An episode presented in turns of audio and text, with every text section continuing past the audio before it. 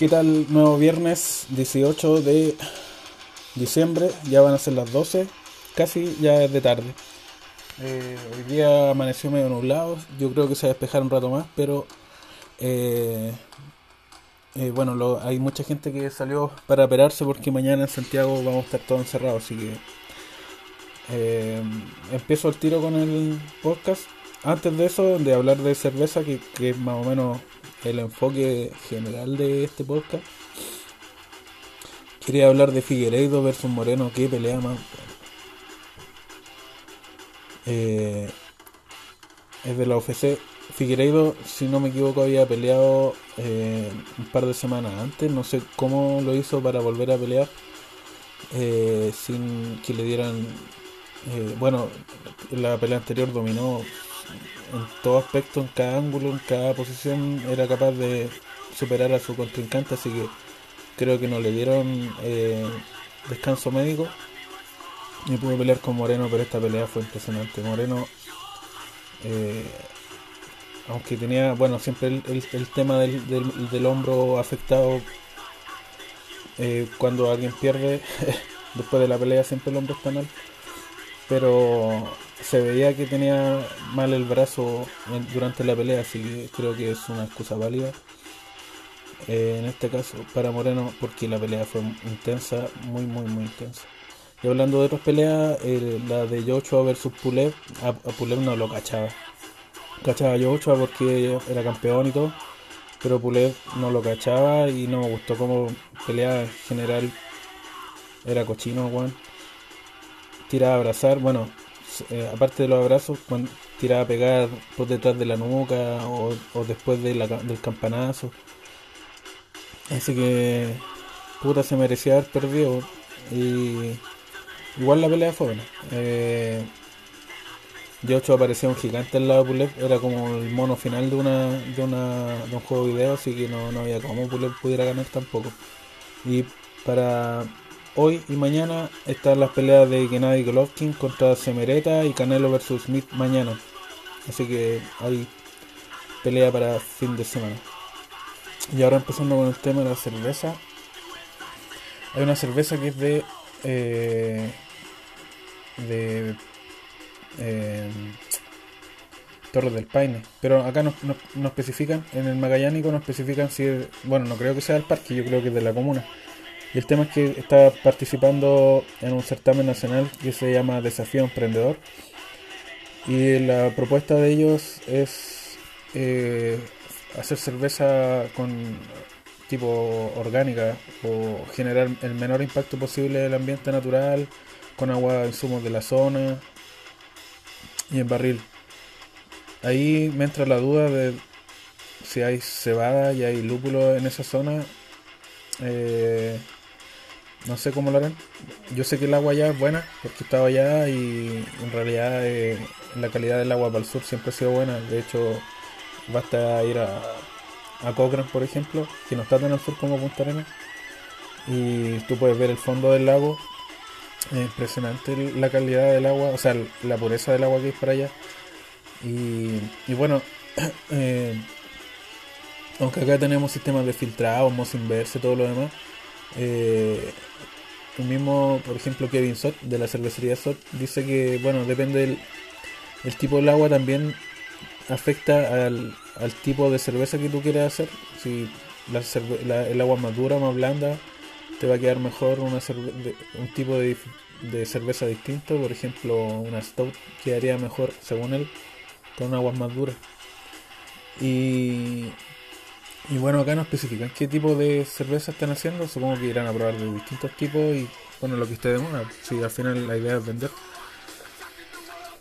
Y bueno, eso es una de las causas también por la que no quiero vender porque prefiero hacer la cerveza que a mí me gusta en vez de estar eh, siguiendo la tendencia de moda o,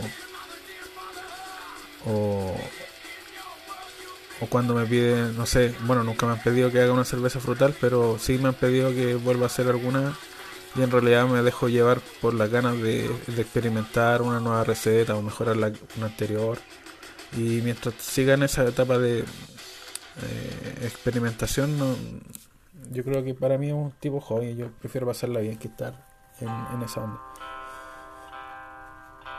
A propósito de experimentos, hay un, un, experimento que hizo Brulosophy eh, sobre hacer cerveza con, con café. Dos métodos distintos. Uno de eh, café eh, cold brewing, que sería dejarlo macerar en frío para extraer el sabor del café en el, en el agua. Y la hot brewing, que es como la típica de cafetera que uno conoce, con agua caliente. En la, la experiencia de, mm, la sabiduría eh,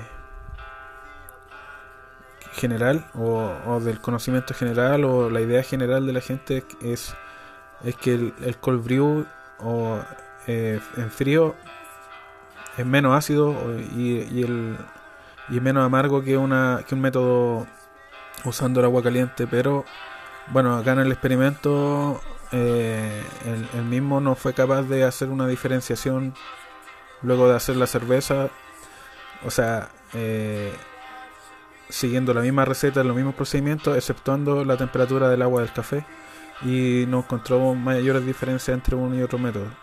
Y el, y el método de agua caliente es mucho más rápido porque para hacer un cold brew tienes que dejarlo bastante tiempo para que el agua recién empiece a, tomar eh,